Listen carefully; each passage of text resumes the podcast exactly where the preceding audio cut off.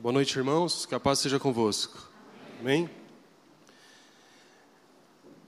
Nessa noite em que nós nos lembramos e comemoramos a ressurreição de Cristo,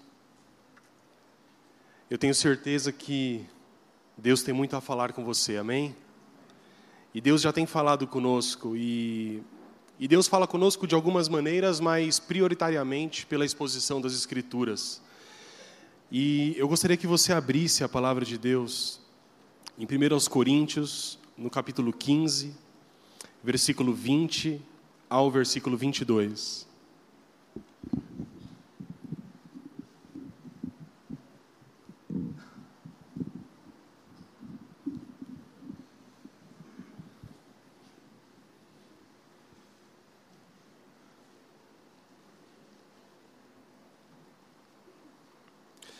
Antes de lermos o texto, eu peço que você curve seu semblante. Vamos orar a Deus para que Ele fale aos nossos corações. Amém? Senhor Deus, nós estamos aqui reunidos e já oramos a Ti, já cantamos a Ti. E nós já nos lembramos, Pai, por meio dos hinos, a importância da Sua ressurreição para que hoje nós pudéssemos ter vida e vida em abundância. Senhor, nós te agradecemos por estarmos aqui na Sua casa nesse domingo de Páscoa, um domingo tão significativo para, toda a cristandade ao redor do mundo. E nós, como uma pequena parte do corpo de Cristo, nos reunimos aqui para nos lembrarmos, Pai, do Seu sacrifício, mas também, principalmente, da Sua ressurreição. Nós te agradecemos, Pai, porque o Senhor tem estado conosco, tem falado conosco e eu peço que, por meio da leitura e a exposição das Escrituras, que o Senhor continue falando aos nossos corações, que hoje nós possamos ouvir a Sua voz, Pai, que o Senhor fale diretamente é, sobre as nossas necessidades, a respeito daquilo que nós precisamos ouvir. E eu tenho certeza, Pai, de que isso será feito pela iluminação e pelo intermédio do Seu Espírito Santo que habita em nós. Muito obrigado, Pai. Derrama da tua graça, do teu poder sobre a tua igreja. É o que eu te peço em nome de Jesus Cristo. Amém, Senhor. 1 Coríntios capítulo 15, versículo 20, diz assim o apóstolo Paulo: Mas de fato Cristo ressuscitou dentre os mortos, sendo ele as primícias dos que dormem. Visto que a morte veio por um homem, também por um homem veio a ressurreição dos mortos. Porque assim como em Adão todos morrem, assim também todos serão vivificados em Cristo. Amém. São três versículos muito curtos, eu gostaria de ler novamente para que nós nos lembremos dele de fato. Paulo diz: Mas de fato, Cristo ressuscitou dentre os mortos, sendo ele as primícias dos que dormem. Visto que a morte veio por um homem, também por um homem veio a ressurreição dos mortos. Porque assim como em Adão todos morrem, assim também todos serão vivificados em Cristo. Glórias a Deus. Meus irmãos, qualquer pessoa que se dispõe a estudar a fé cristã, qualquer um que se preocupa em estudar um pouco do que significa o cristianismo, logo vai perceber uma coisa que se destaca dentre os ensinamentos bíblicos. A morte de Jesus Cristo tem um lugar de imenso destaque nos evangelhos.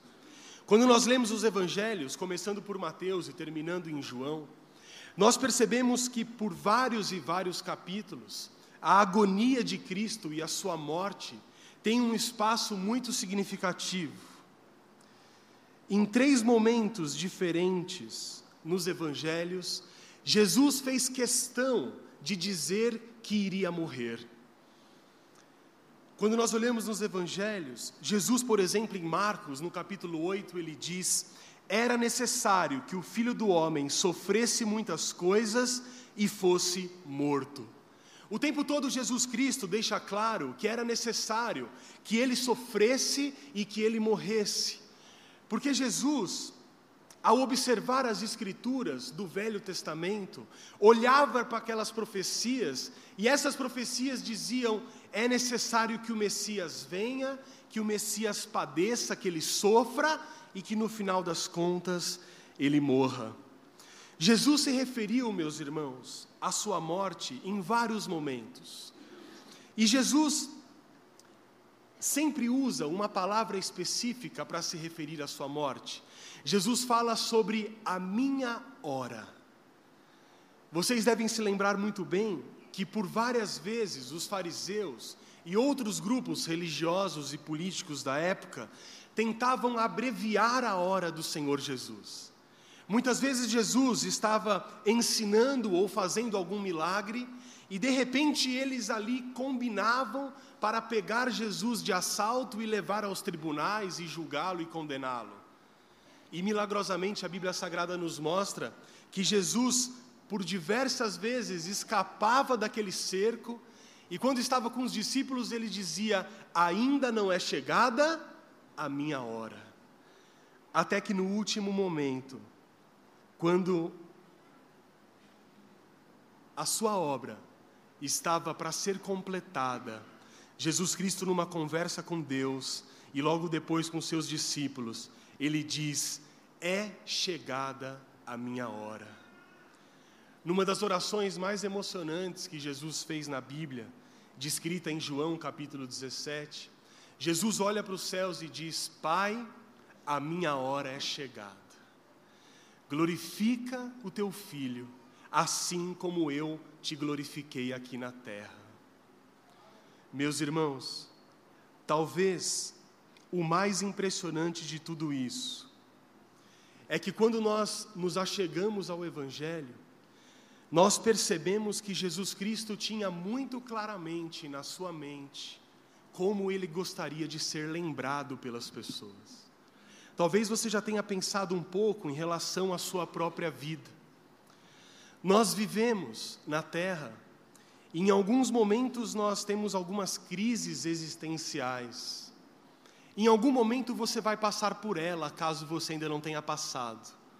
E a boa notícia é que as crises existenciais, elas fazem parte da nossa constituição como seres humanos. Existe a crise da mudança, a crise da adolescência, a crise da juventude, a crise da meia-idade, a crise da velhice. Fato é que nós passamos por diversos momentos da nossa vida, por grandes crises existenciais. E talvez nessas crises que nós passamos, e quando eu falo crise, eu não estou querendo dizer que, gera, que sempre é algo negativo. Muitas vezes, quando você passa por um momento de reflexão, você propõe novas perspectivas de vida, novos caminhos para ser perseguido e trilhado. E quando nós passamos por esses momentos de autoanálise, de reflexão, uma das coisas que talvez nós sempre pensemos é qual é o significado da nossa vida? O que nós estamos fazendo? O que nós estamos deixando de legado, de ensinamento, de exemplo para as outras pessoas? E você sabe que Jesus Cristo, desde o momento do seu nascimento, ele se deparou com as crises existenciais. Lembre-se de que Jesus Cristo era Deus, mas se transformou em homem para ser homem, para agir como homem, para sentir como homem. E desde a sua infância, desde o seu nascimento, Jesus Cristo fugiu da morte, porque ainda não era chegada a sua hora. Quando ele nasce, e surge a lembrança de uma profecia de que o Messias havia nascido. Herodes, o rei da época, mandou matar todas as crianças, homens, abaixo de dois anos de idade. Seus pais tiveram que protegê-lo, que fugi-lo, que fugir para que Jesus Cristo não fosse morto. Desde ainda muito pequeno, o menino Jesus estava diante da perseguição que duraria por toda a sua vida. Chegando à idade de 30 anos, quando ele começa o seu ministério terreno, o tempo todo, em todo momento, Jesus Cristo estava fugindo da morte. Não fugindo como alguém que não quer que a sua morte chegue, mas fugindo porque ele sabia que a sua hora chegaria a um certo momento e que antes disso ninguém seria capaz de tocar-lhe nenhum dedo sequer. E é bem provável, meus irmãos, que em vários desses momentos em que Jesus pensava sobre a sua própria morte, sobre o seu sacrifício que ele faria na cruz, ele deve ter parado para pensar qual era o principal objetivo da sua vida na terra. Talvez isso seja uma coisa muito clara em Jesus Cristo e algo para que nós tenhamos como exemplo. Jesus Cristo passava por alguns momentos de grande angústia, mas aquilo que o sustentava era o fato de que ele tinha certeza e convicção da missão que ele tinha recebido do Pai para concluir aqui nessa terra. Se Jesus tivesse dúvidas sobre se ele era o Messias, se ele duvidasse de Deus quanto à sua obra redentora, provavelmente ele haveria desistido de ter ido até o final e enfrentado a morte de cruz. Mas Jesus Cristo sabia exatamente qual era a sua missão. Mas o que me chama a atenção e o que eu gostaria de compartilhar com os irmãos nessa noite é que Jesus tinha muito claro na sua mente como ele gostaria de ser lembrado pelas pessoas. E provavelmente numa dessas crises você já tenha pensado nisso. Qual é a lembrança que você quer que as pessoas tenham de você? Já pensou sobre isso? Você já deve ter parado para pensar no dia da sua morte. As pessoas lembrarão como de você? Quais são as coisas que você irá deixar para os seus filhos, para os seus amigos, para os seus pais? Serão boas lembranças? serão lembranças de paz, serão bons conselhos. Talvez você queira ser lembrado pelo seu companheirismo, pelo amor que você tem dedicado à sua família. Talvez você queira ter talvez você queira ser lembrado pelo trabalho inconstante ou incessante que você teve nessa vida. E vocês devem concordar comigo que Jesus poderia ter sido lembrado por um monte de coisas. Quando nós olhamos para a vida de Jesus, nesses três anos que são é, relatados profundamente nos evangelhos, quantas coisas Jesus Cristo não fez para ser lembrado? Você já parou para pensar como que Lázaro e suas irmãs lembrariam de Jesus Cristo após a sua morte? Ou como que a viúva se lembraria a viúva de Naim se lembraria de como que Jesus Cristo ali foi capaz de ressuscitar o seu filho. Aquelas, aquela multidão de pessoas que foram alimentadas por Jesus quando tiveram fome, como essas pessoas se lembrariam de Jesus? Talvez você se lembre de Jesus por meio dos seus ensinamentos, Outros enfatizam mais os seus milagres, as suas atuações.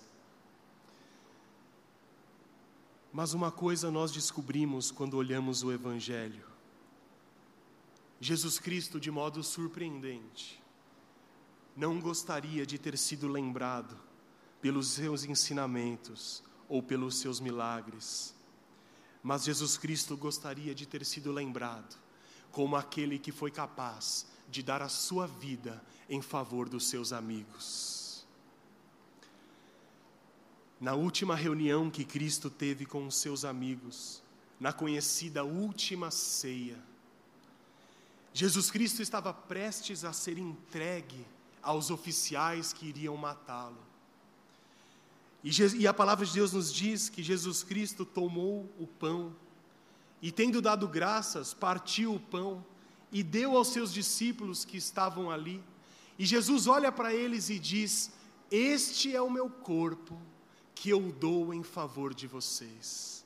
Jesus Cristo, tomando o cálice, dividiu entre seus amigos e disse: Esse cálice é o cálice da nova aliança que eu faço hoje com vocês. Todas as vezes que vocês agora comerem desse pão e beberem desse cálice, vocês estão se lembrando de mim, vocês estão anunciando a minha morte até que eu venha buscar todos vocês. A morte de Jesus Cristo, meus irmãos, como nós vemos na Bíblia Sagrada, era então representada pelos dois elementos, o pão e o vinho, e essa simbologia não poderia ser mais clara. E a pergunta que eu fiz e gostaria de refazer é: como Jesus gostaria de ser lembrado?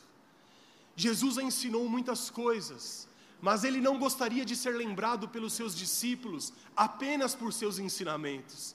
Jesus Cristo fez muitos milagres, transformou a vida de muitas pessoas, mas não gostaria de ser lembrado por essas pessoas pelos milagres que ele fez. Jesus Cristo viveu, Jesus Cristo conviveu, Jesus Cristo se entristeceu, se alegrou com as pessoas, mas ele não gostaria de ser lembrado por essas pessoas como aquele que viveu entre elas, como aquele que teve vida ou pelo sangue que corria em suas veias. Mas Jesus Cristo queria ser lembrado por seu corpo entregue e por seu sangue derramado no sacrifício da cruz. E nós podemos pegar emprestado o texto de 1 Coríntios capítulo 11, versículo 23, que é o texto da Santa Ceia do Senhor. E eu gostaria que você abrisse, porque nesse texto Jesus Cristo nos diz exatamente como ele gostaria de ser lembrado pelos seus discípulos. Diz assim a palavra de Deus. O apóstolo Paulo dizendo: Porque eu recebi do Senhor o que também vos entreguei. Que o Senhor Jesus, na noite em que foi traído, tomou o pão e, tendo dado graças, o partiu e disse: Isto é o meu corpo que é dado por vós Fazer isto em memória de mim. Por semelhante modo, depois de haver ceado, tomou também o cálice, dizendo: Este cálice é a nova aliança no meu sangue. Fazei isto todas as vezes que o beberdes em memória de mim.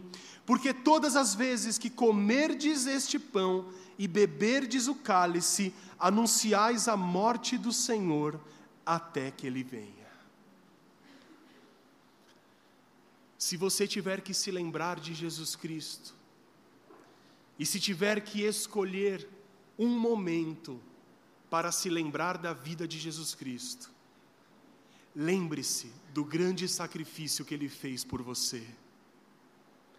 Valorize os seus ensinamentos, se emocione com os seus milagres, com as grandes transformações, mas principalmente, lembre-se todos os dias que Ele deu o seu corpo e o seu sangue para que hoje nós pudéssemos ter vida e vida em abundância. Jesus Cristo morreu por nós e era dessa maneira que Ele gostaria de ser lembrado pelos seus discípulos. Naquele último encontro, Ele poderia ter falado qualquer coisa, Ele poderia ter virado para os discípulos e ter dito: quando eu morrer, lembre-se daqueles dias em que eu estive com vocês Lembre-se de quando eu chamei vocês para me seguirem. Lembre-se dos milagres que vocês vivenciaram. Lembre-se do grande poder que vocês receberam. Mas nada disso foi importante naquele momento. Jesus Cristo olha para os seus amigos mais chegados e na noite em que foi traído, ele divide o pão e ele dá de beber o cálice aos seus discípulos e diz: Todas as vezes, meus amigos, que vocês comerem desse pão, lembre-se do meu corpo que está sendo despedaçado na cruz em favor de vocês. Todas as vezes que vocês beberem desse cálice, lembrem-se do meu sangue, que de modo muito duro e muito custoso foi dado em favor de vocês, porque todas as vezes em que vocês fizerem isso, vocês estarão se lembrando de mim, mas estarão anunciando a minha morte até que um dia eu venha levá-los para junto do Pai. Jesus Cristo morreu, como todos nós sabemos. A morte de Cristo tem uma grande ênfase nos evangelhos. Como eu disse no início da mensagem, Qualquer pessoa que se aproxima dos quatro evangelhos percebe que a morte de Cristo ocupa um papel central na história cristã. Mas, como crentes, como cristãos, nós sabemos que a história não termina com a morte de Jesus Cristo. A história da humanidade não termina na sexta-feira da paixão.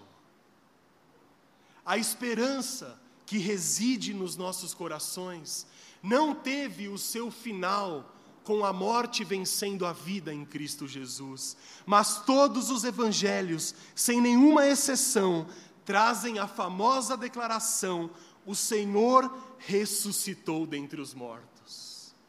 Cristo Jesus não foi tragado pela morte, mas Deus o ressuscitou dentre os mortos, e o Senhor ressuscitou, e essa é a mensagem, meus irmãos, que nos une em torno da Páscoa, nesse domingo da ressurreição. No domingo da ressurreição, na Páscoa, no dia de hoje, nós nos lembramos, resignados da morte de Jesus, mas acima de tudo, nós nos alegramos, porque Jesus Cristo ressuscitou ao terceiro dia e hoje está assentado à destra de Deus Pai Todo-Poderoso, de onde um dia virá para nos levar junto a eles, para julgar os vivos e os mortos, e nós nos encontraremos com Cristo e com todos os nossos irmãos que nos precederam.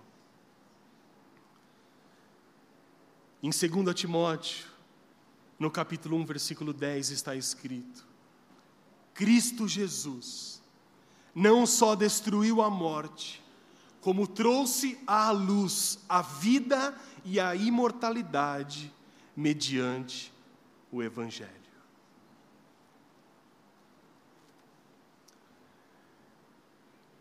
Meus irmãos,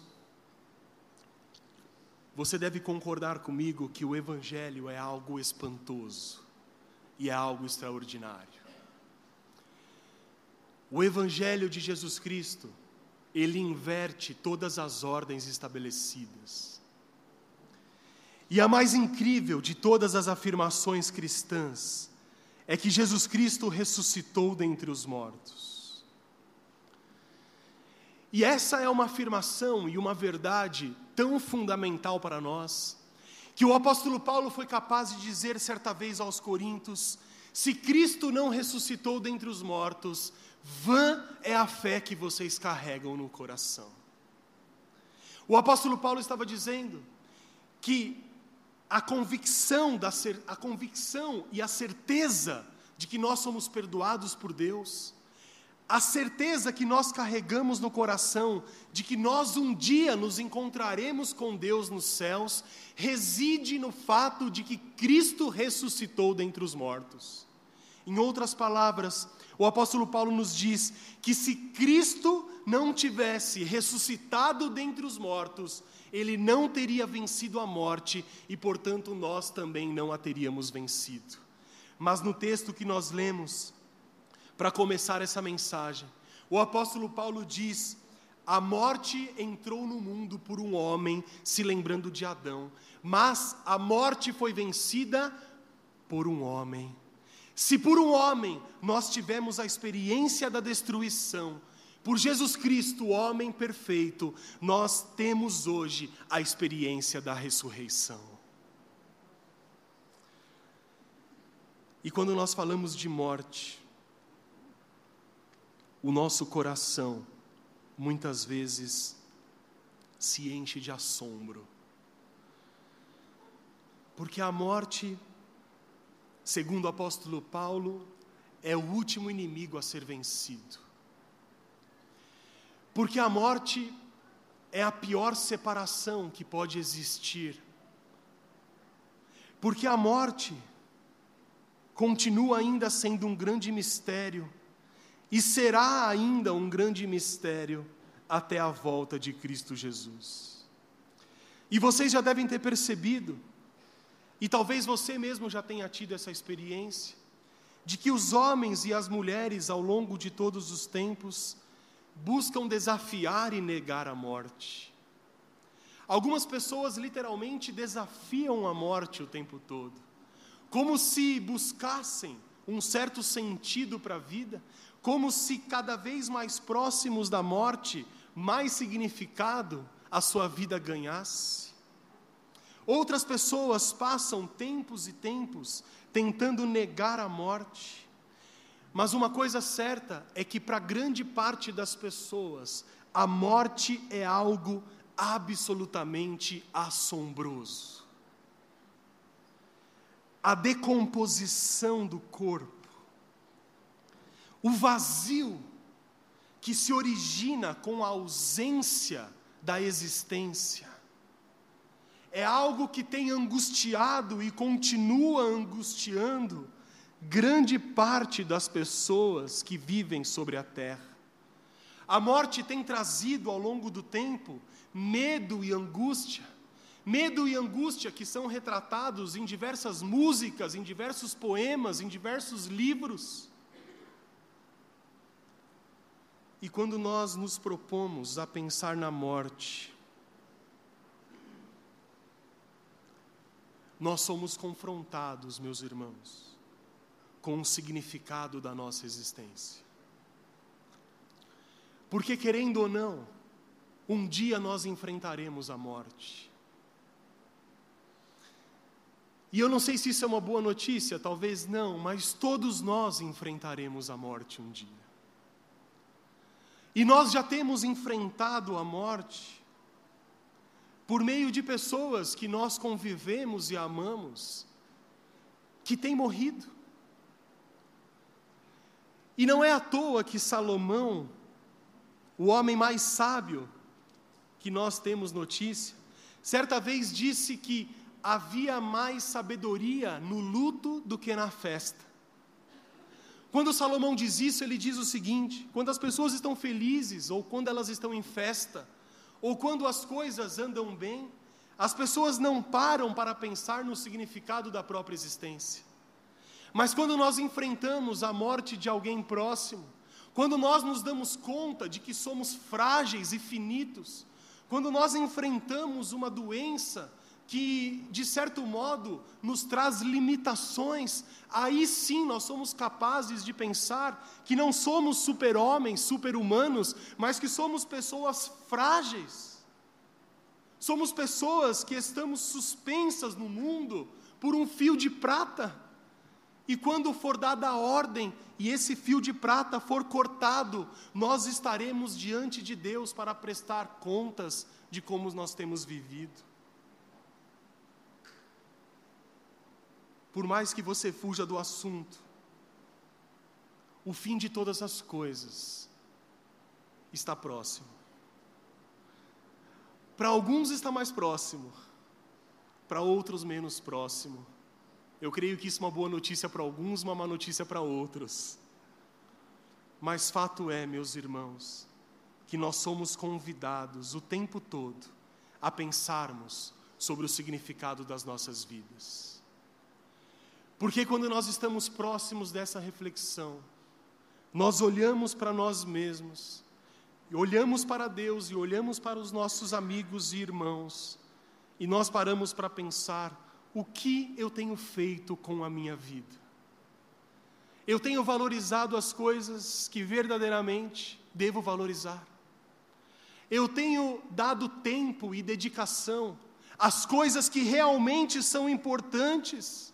Ou eu passo a maior parte do tempo brigando, discutindo, trabalhando, me preocupando com as coisas que vão passar. Não é à toa que o mesmo Salomão, no final da sua vida, olha para trás e disse: vaidade, vaidade, tudo é vaidade.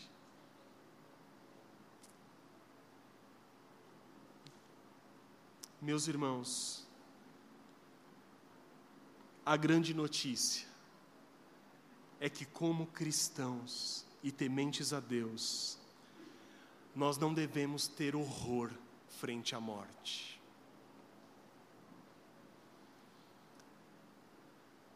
Jesus Cristo resgata os seus discípulos desse horror.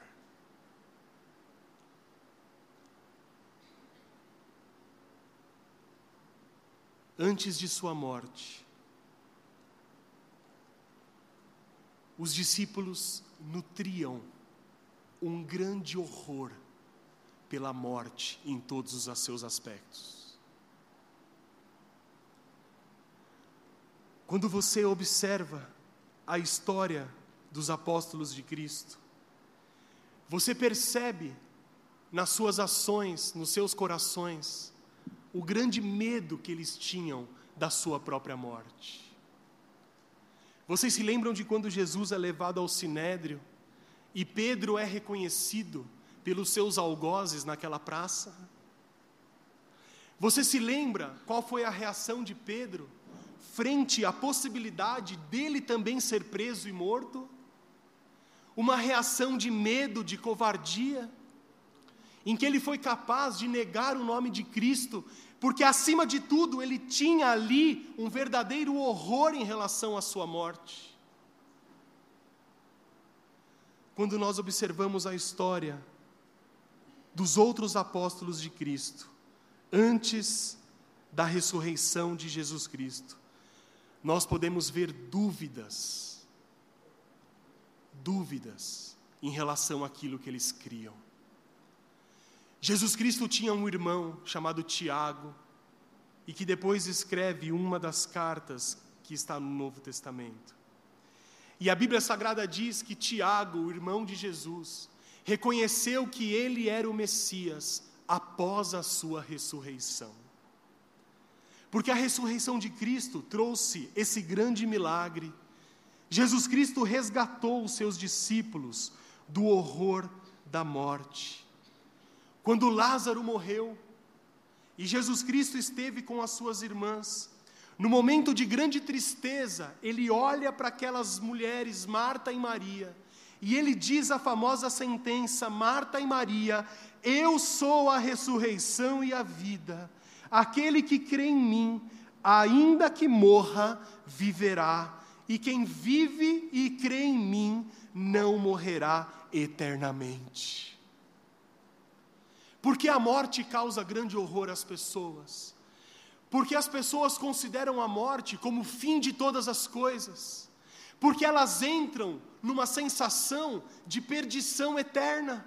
Mas, como cristãos e como aqueles que são edificados pelo sangue de Jesus Cristo, nós percebemos que a morte é a vitória de Cristo que nos garante a vida eterna por meio da nossa morte.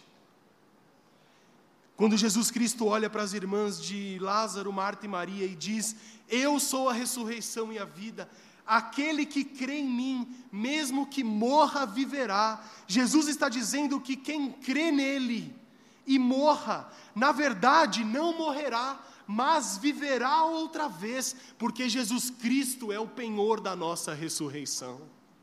É isso que o apóstolo Paulo nos diz. Se Cristo não ressuscitou, a fé que vocês carregam é vã, mas pelo fato de Jesus ter sido milagrosamente ressuscitado por Deus ao terceiro dia, por isso e apenas por isso é que vocês um dia ressuscitarão em Cristo Jesus. Nesse domingo, meus irmãos, de ressurreição, eu creio que nós devemos, mais uma vez, nos lembrarmos do grande poder que Deus tem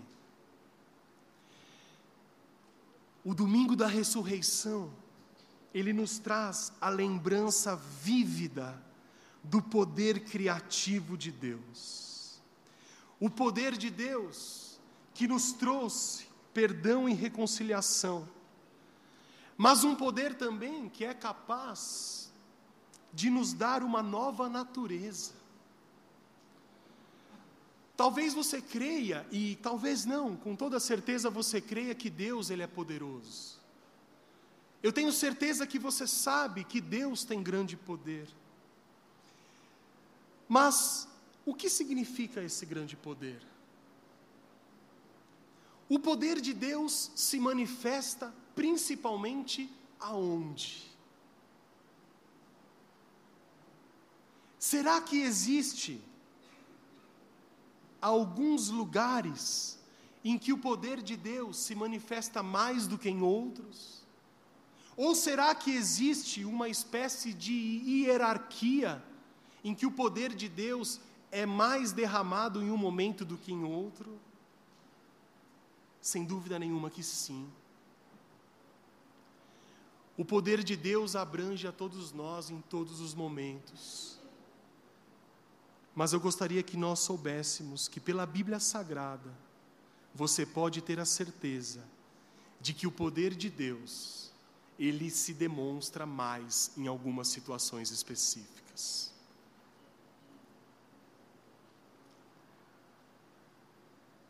Certa vez, Jesus Cristo separou 70 pessoas para pregar o Evangelho foi uma amostra grátis da grande comissão que estava por vir. E Jesus Cristo pegou 70 desses discípulos e separou dois em dois, 35 duplas. E Jesus Cristo disse: Vão e façam a minha obra, orem pelas pessoas, expulsem os demônios, tudo aquilo que vocês orarem e pedirem eu farei. Se comerem ou beberem qualquer coisa mortífera, não lhes fará dano algum, porque eu estarei com vocês. E os discípulos de Jesus, aqueles setenta, foram para aquela grande primeira comissão.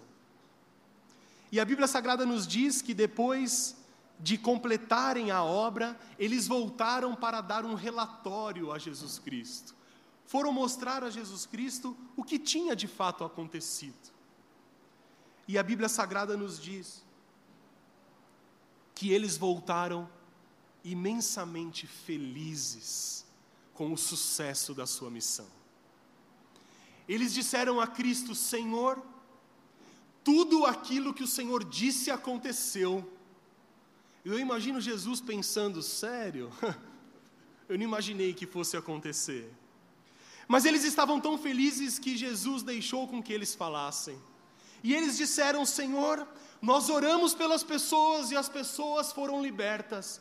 Nós oramos e as pessoas sararam, foram curadas. Senhor, até os demônios se sujeitaram a nós pelo nome do Senhor Jesus Cristo. E eles estavam imensamente empolgados. E eu penso Jesus olhando ali para eles, e Jesus também orgulhoso e satisfeito com aqueles, com aqueles discípulos. Mas de modo interessante e até impressionante, Jesus olha para eles e diz: Meus filhos, tudo isso que vocês fizeram é grande coisa, tudo isso que vocês fizeram deve ser valorizado, mas acima de tudo, acima de qualquer coisa, vocês devem ficar satisfeitos, porque o nome de vocês está escrito no livro da vida. Olha que importante lição nós temos aqui do poder redentor do nosso Deus em meio a Jesus Cristo. Eu sei que muitos aqui nessa noite, muitos de nós, irmãos e irmãs, experimentaram e experimentam ainda grandes mudanças de vida. Eu sei e eu conheço histórias de pessoas aqui que foram e ainda são impactadas pelo poder de Deus em várias áreas da sua vida. O poder de Deus, meus irmãos, é capaz de fazer coisas realmente incríveis. Mas talvez você pense, mas qual é a coisa mais importante que Deus pode fazer? Eu gostaria que você pensasse nas transformações que Deus faz em pessoas. Eu gostaria que você olhasse para você, aquilo que você era e aquilo que hoje você é. Claro que nós não somos pessoas perfeitas. Claro que ainda buscamos um caminho de santificação. Mas quando nós olhamos para aquilo que nós éramos sem Cristo, e hoje nós olhamos para aquilo que nós somos com Cristo, que grande mudança nós experimentamos.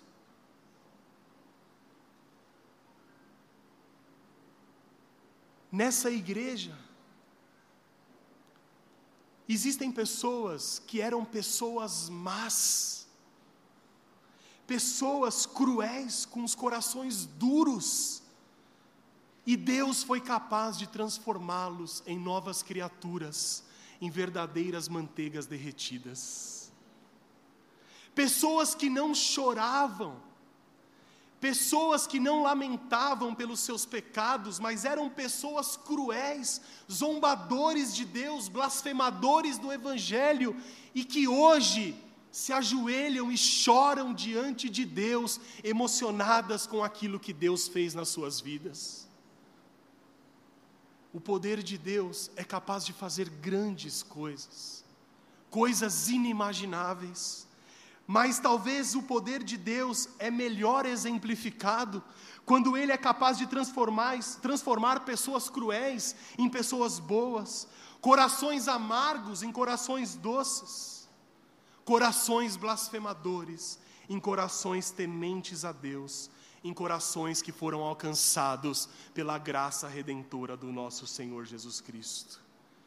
E quem, meus irmãos, pode fazer isso, senão o poder de Deus. O poder de Deus é capaz de transformar pessoas espiritualmente mortas em pessoas vivificadas e avivadas em Cristo Jesus. Mas como isso se dá? E a resposta nós encontramos quando Paulo diz assim aos Efésios: Para que vocês conheçam a incomparável grandeza do seu poder, que ele exerceu em Cristo, ressuscitando dos mortos. O apóstolo Paulo diz: para que vocês conheçam a incomparável grandeza do poder de Deus, é necessário que vocês conheçam como ele exerceu esse poder em Cristo. E como Deus exerceu esse poder em Cristo, se não resgatando-o, ressuscitando-o dentre os mortos. A pergunta que eu gostaria de fazer a você é: como os homens e as mulheres são transformados? Como que se dá a transformação da natureza humana? Você deve concordar que nós temos uma natureza que é fortemente corrompida pelo pecado. Após a queda do homem, o pecado corrompeu a nossa relação com Deus. E não foi à toa que Deus disse a Adão: Se comeres desse fruto, certamente morrerás. Nós éramos mortos em nossos pecados e delitos, nós éramos separados completamente da presença de Deus pelo pecado que antes habitava e nos escravizava. Como que alguém pode transformar, por vontade própria, uma natureza boa, ou perdão, uma natureza má em natureza boa? Eu gostaria que você pensasse comigo num exemplo, que para mim, pelo menos, é muito didático. Pense na natureza de um animal. Pense no animal selvagem. Há tempos atrás eu vi um homem que tinha um amigo em comum, e esse amigo era um tigre. E esse homem cuidava desse tigre desde muito cedo. O tigre era bem pequenininho e esse homem cuidava do tigre, dava de comer ao tigre. E aquele tigre era verdadeiramente um animal de estimação, era um animal domesticado. E esse tigre já era muito grande, e a relação desse homem com esse animal continuava a mesma, uma relação de amizade. Mas certa vez, não se preocupem que a história não termina em tragédia. Mas certa vez, um desses repórteres que fazem esses programas de animais, ele perguntou para o homem: é, Mas como que você consegue ter essa relação com esse animal? E o homem deu uma resposta que me chamou a atenção. Ele disse: eu nunca esqueço que ele é um tigre.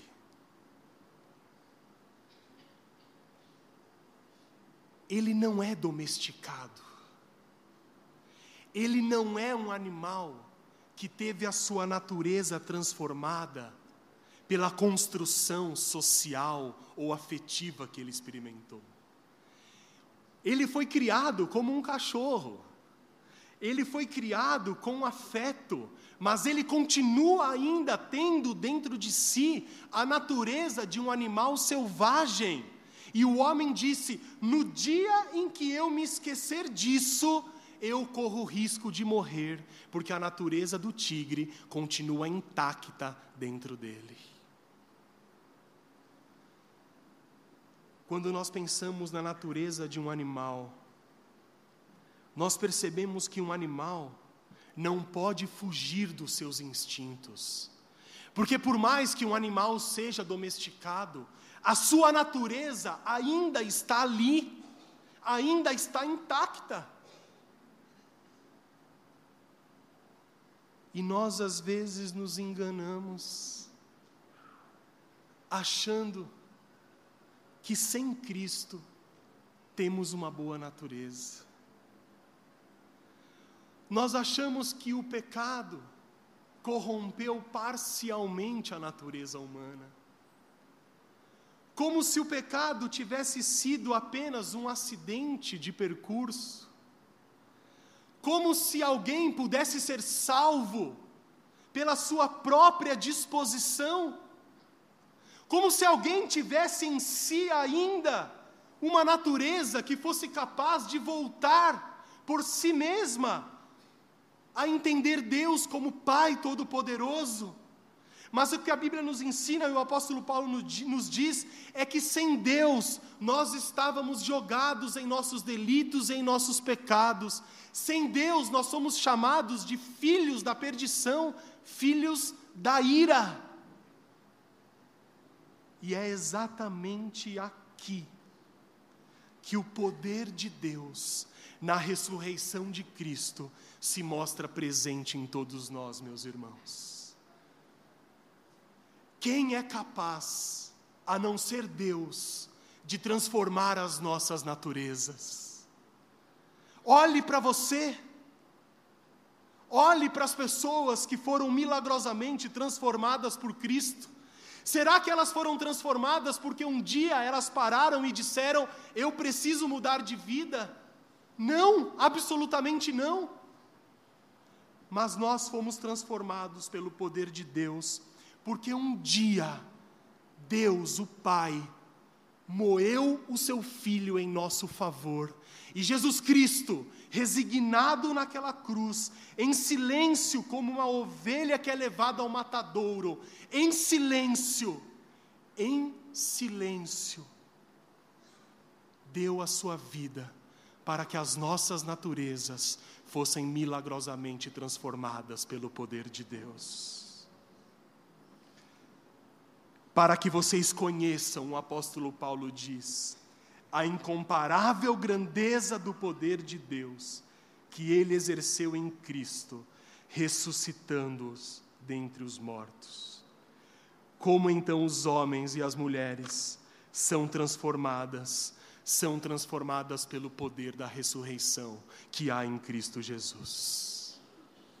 O apóstolo Paulo ora, meus irmãos, para que os olhos do nosso coração sejam iluminados, para que nós possamos compreender e entender a grandeza do poder de Deus para conosco, aqueles que creem.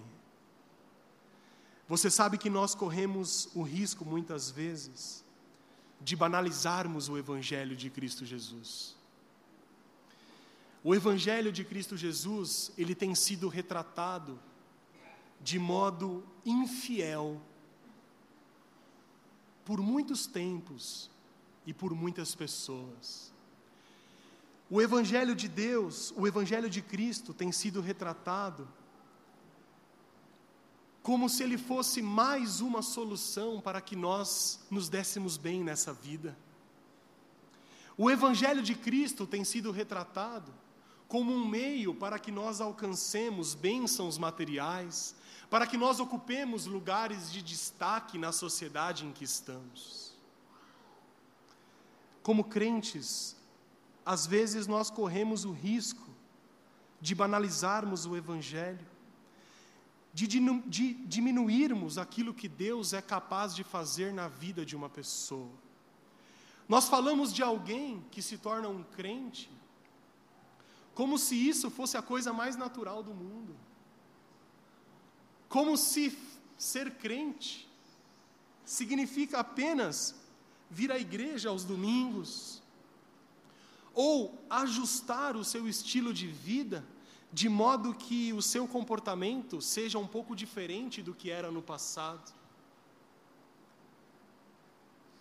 Há algum tempo atrás, uma, uma pessoa que trabalha comigo, numa roda de conversa, ela perguntou assim: mas o que significa se converter? E como tinham várias pessoas, eu fiquei um pouco em silêncio para ouvir a resposta das outras pessoas. E eram pessoas religiosas. E não eram crentes, mas eram pessoas religiosas. E uma das respostas era no seguinte sentido: se converter é mudar de vida. E eu achei aquela resposta muito boa. Mas a pessoa continuou perguntando: mas o que significa mudar de vida? E aí aquela resposta que era boa não se transformou numa resposta tão boa assim. A pessoa começou a dizer: ah, mudar de vida é você tentar fazer as coisas certas a partir de agora. E aí eu fiquei pensando e depois eu não aguentei e acabei entrando na conversa.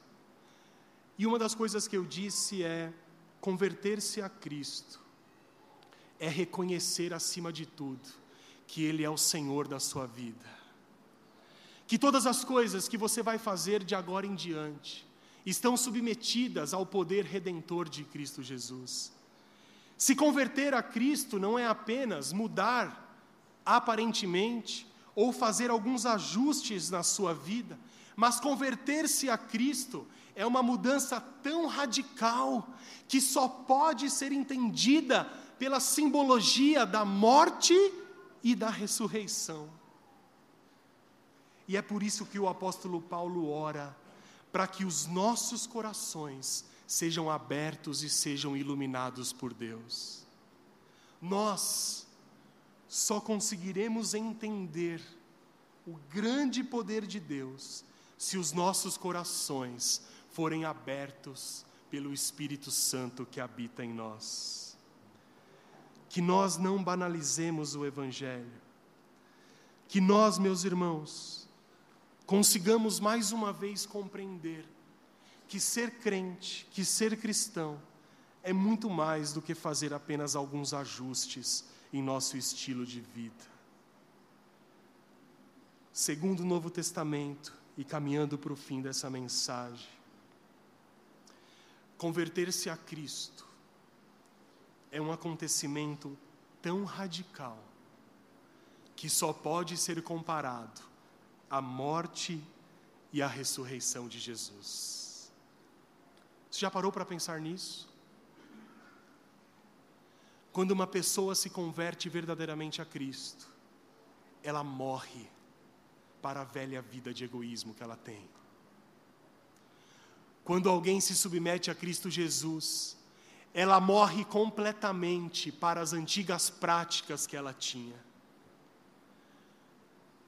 Quando alguém que se tornou rico de modo ilícito se converte a Cristo, ela é capaz de devolver tudo aquilo que ela conseguiu de modo ilícito.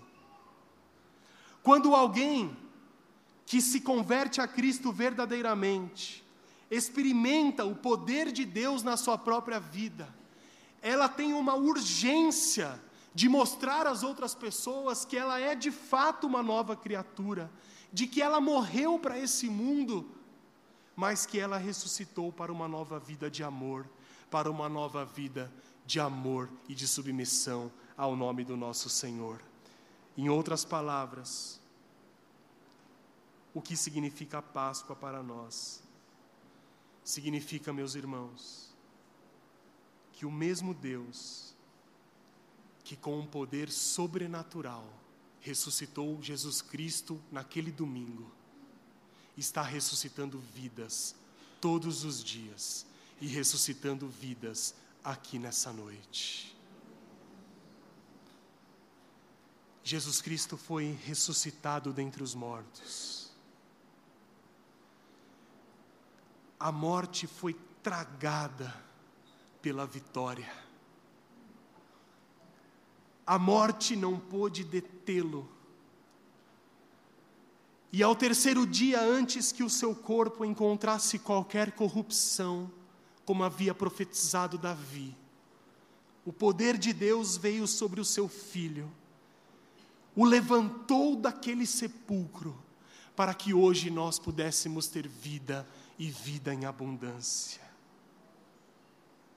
O mesmo poder, meus irmãos, que ressuscita Jesus, ressuscita você hoje. O mesmo poder, o grande poder de Deus em Cristo Jesus, está disponível a todos nós nessa noite. Que hoje, meus queridos, mais uma vez, nesse domingo de Páscoa, nesse domingo em que toda a cristandade ao redor do mundo comemora a ressurreição de Cristo, que você possa ter novidade de vida. Que hoje você possa mais uma vez, como você já tem experimentado, que você possa experimentar a ressurreição de Jesus Cristo na sua vida. Que você possa morrer com Cristo, mas que você possa ressuscitar com Ele.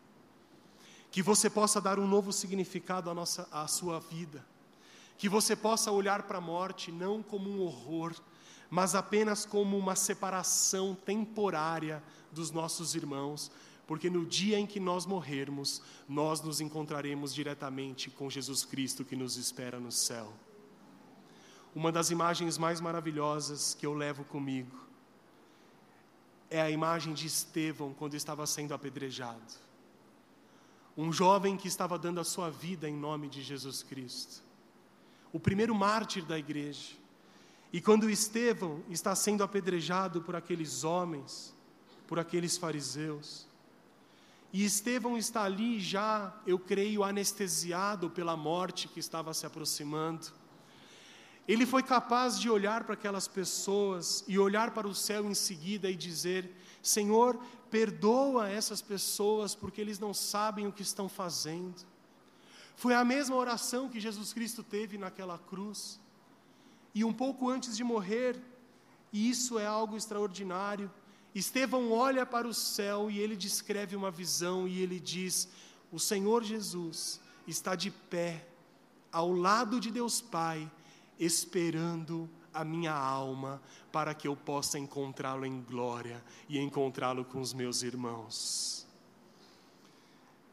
Que essa paz de Estevão possa confortar os nossos corações quando nós enfrentarmos a morte, porque a esperança da ressurreição é maior do que a morte, porque o poder de Deus é maior do que a morte, porque a morte foi vencida pelo sacrifício de Cristo Jesus naquela cruz. Porque Deus amou ao mundo, meus irmãos, de tal maneira, Ele deu o seu único filho para que todo aquele que nele crê não pereça, mas tenha a vida eterna. Que nós possamos experimentar a ressurreição dia após dia, em nome de Jesus Cristo. Amém. Curve seu semblante em nome de Jesus.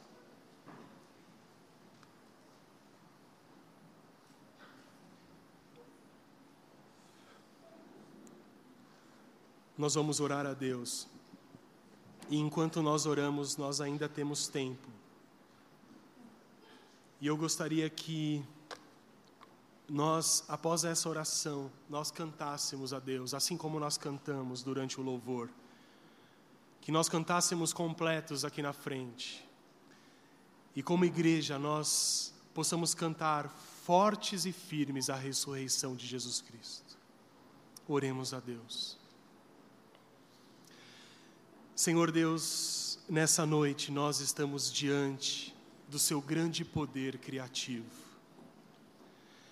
Estamos diante do seu grande poder que ressuscitou Cristo Jesus dos mortos ao terceiro dia. Nós estamos, Pai amado, diante da Sua obra redentora. Nós te agradecemos porque o Senhor deu o Seu Filho para morrer em nosso favor, mas o Senhor não o deixou lá, o seu corpo não se decompôs, não foi apodrecido, mas ao terceiro dia o Senhor o libertou da morte, o Senhor o ressuscitou dentre os mortos. Ao terceiro dia, dando vida a Cristo Jesus, o Senhor deu vida a todos nós, aqueles que cremos. Senhor Deus, nós te agradecemos por tão grande redenção. Nós te agradecemos pelas vidas que são transformadas. Nós te agradecemos porque o Seu Espírito Santo abriu os olhos dos nossos corações, as janelas da nossa alma, para que pudéssemos um dia ser transformados por Ti nós te agradecemos porque o Senhor mudou a nossa natureza, porque o Senhor transformou as nossas afeições. Nós que éramos mortos em nossos delitos e pecados, hoje nós somos vivificados em Cristo Jesus. Nós somos libertados em Cristo Jesus. Não estamos mais mortos, mas estamos vivos pelo poder que ressuscitou Jesus Cristo dentre os mortos. Senhor Deus, nós te agradecemos nós te louvamos e nós bendizemos o teu santo e precioso nome. E por isso hoje nós cantamos a ressurreição, nós cantamos a Ti de todo o nosso coração, em nome do Seu Filho Jesus Cristo. Nós te agradecemos.